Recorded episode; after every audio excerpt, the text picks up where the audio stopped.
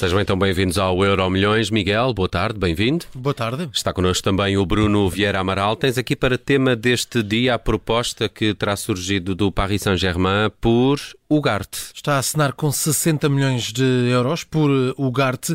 é a cláusula? Que, eh, é a cláusula, sim. Okay. Só que a proposta do Paris Saint-Germain é para pagamentos faseados, portanto isso permite ao Sporting negociar aqui um pouco esse, esse valor, pode ir para lá dos 60 milhões. Uh, não é o primeiro caso em que uh, os clubes pagam mais do que a cláusula por ser um pagamento uh, faseado.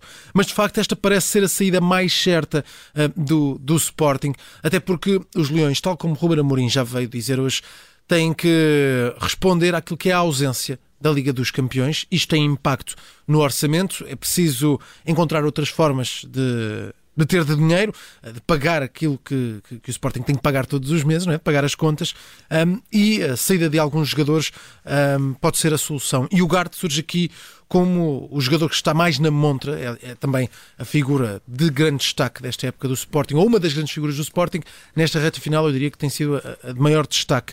Fez, por exemplo, uma grande exibição no derby no, no fim de semana passado.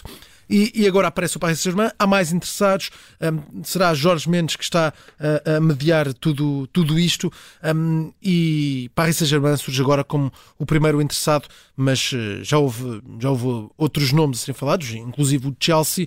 Um, Bruno Vera Amaral, parece também que uh, é inevitável esta saída de, de Ugarte do, do futebol português. Sim, o Sporting vai precisar de, de dinheiro, vai precisar de fazer dinheiro com a transferência de, de jogadores. Uh, e o Garte, neste momento, parece ser o jogador com, com mais mercado, fruto daquilo que tu referiste, uma, uma época uh, de grande nível, como vimos no, no último jogo, no derby contra, contra o Benfica. Uh, o Garte é jovem, é o exemplo, quanto a mim, uh, de, um, de um processo de, de, de substituição uh, de outro jogador que é exemplar, ou que foi uhum. exemplar. ele começou a entrar aos poucos na, na equipa um, para o lugar de, de, de Palhinha, Palhinha, de João Sim. Palhinha. Entretanto, João Palhinha foi transferido e quando Palhinha sai, o Garte já está plenamente integrado, já tem, tem estatuto de titular e depois corresponde com, com excelentes exibições, jogar a, a alto nível e precisando o Sporting de, de fazer dinheiro, uh, põe sempre essa questão: o que, é, o que é que faz sentido? Vender um dos seus jogadores mais valiosos ou vender vários dos outros uh, que não, não valem tanto e pelo, pelos quais nenhum clube vai pagar tanto dinheiro.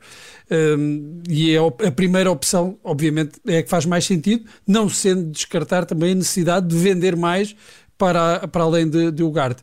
O Ugarte pode ter aqui algumas reservas, uh, e os jogadores também pensam nestas coisas, em relação ao campeonato de destino, não ao clube, o Paris Saint-Germain é um dos clubes mais ricos, mais poderosos da Europa, mas em relação ao campeonato. Só que depois uh, há aqui muita pressão por parte dos agentes, por parte do clube também que depois tem interesse em vendê-lo e eu creio que acabará mesmo por sair, mesmo indo para este campeonato que não, não tem tanta Sim. visibilidade, é um dos, dos cinco uh, maiores, será o quinto, mas não será tão atrativo como, por exemplo, um campeonato inglês. Vimos que João Palhinha foi para um clube uh, de dimensão média, mas para um campeonato que é o, o melhor do, do, mundo, o melhor da Europa.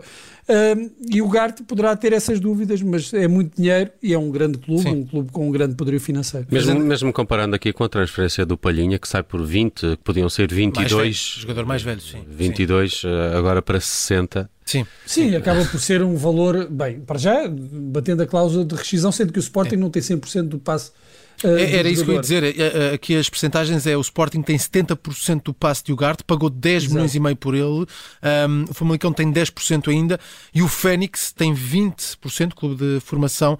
Uh, o que significa que se o Sporting aceitar esta oferta de 60 milhões, recebe qualquer coisa como 42 milhões de, de euros. Muito bem. ser necessário talvez a venda de mais algum jogador. Sim. A ver, vamos. Futuro. O futuro de Gonçalo Guedes. Primeiro, falamos dessa lesão do é. jogador mais que uma. parece que teve de ser de novo novo operado ao, ao joelho, mas uh, há aqui também essa questão de se ele vai continuar na próxima temporada no Benfica ou se regressa ao, ao Wolverhampton ou até para Sim. outras paragens. Esta questão já se levantava antes de haver esta lesão, antes de haver a lesão anterior, se Gonçalo Guedes estaria para jogar apenas durante seis meses, se poderia ter um, um empréstimo mais prolongado ou uma transferência até. A verdade é que uh, Gonçalo Guedes já teve uma lesão nesta temporada, nestes seis meses foi operado, recuperou, voltou a jogar, faz aqui 3, 4 jogos no derby. Sofre um toque, uh, claramente ficou tocado, uh, ficou lesionado nesse, nesse lance, quis jogar até ao fim, uh, teve um, um, desgaste dessa lesão, contribuiu para, para, para esse 2-2 no derby, mas a verdade é que, fazendo depois a análise, a análise médica, vai ter novamente que ser operado, o mesmo a que foi operado há alguns meses. Um, e portanto surge agora esta dúvida: fica, não fica? O jogador está a sofrer nova paragem, não se sabe o que é que pode acontecer depois desta cirurgia, se vai precisar de uma intervenção maior, se consegue eh, recuperar.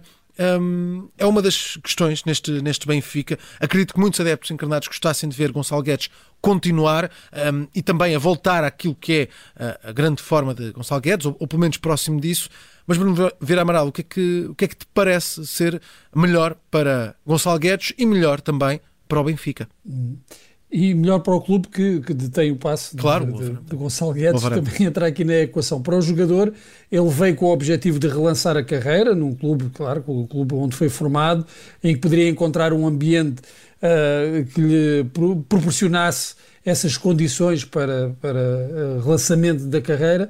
E a verdade é que com as lesões isso não aconteceu. Hum. Sim, pode ser campeão, teve alguma participação uh, e logo no início uma participação bastante positiva, mas com as lesões essa ideia de, de relançar a carreira ficou uh, um pouco, diria, quase interrompida.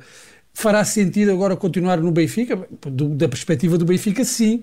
Uh, claro. É um jogador claro. que interessa, a lesão não será muito grave, não será uma, uma lesão uh, que criará dúvidas acerca da, da possibilidade de, de, recuperação, mas uh, para o jogador não sei se será a melhor opção. Isto porque é verdade que tinha este objetivo, não consegue o objetivo de relançar a carreira. Talvez o melhor seja relançar a carreira no clube uh, uh, que tem, tem o passo num campeonato. Ainda há pouco referi a questão do, do, do, campeonato competitivo do inglês, no campeonato que é o melhor campeonato da Europa, e aí sim uh, poderia ter essa, essa, essa motivação, encontrar essa motivação naquele, naquele ambiente, que é um ambiente bastante competitivo da, da Premier League. Porque esta oportunidade que surgiu uh, para bem do jogador e do Benfica, eu creio que acaba por ser desperdiçada, não pelo rendimento, da questão do rendimento desportivo do jogador, mas, mas pelas lesões que impediram vai indiretamente esse, esse rendimento.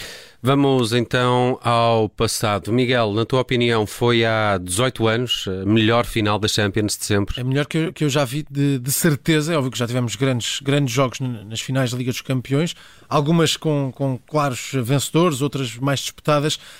É difícil encontrar uma como esta. Ao intervalo, há 18 anos, o Milan vencia por 3-0 eh, a jogar em Istambul, no Ataturk Olympic, gol de Maldini ao primeiro minuto e depois Hernan Crespo faz 2 aos 39 e aos 44.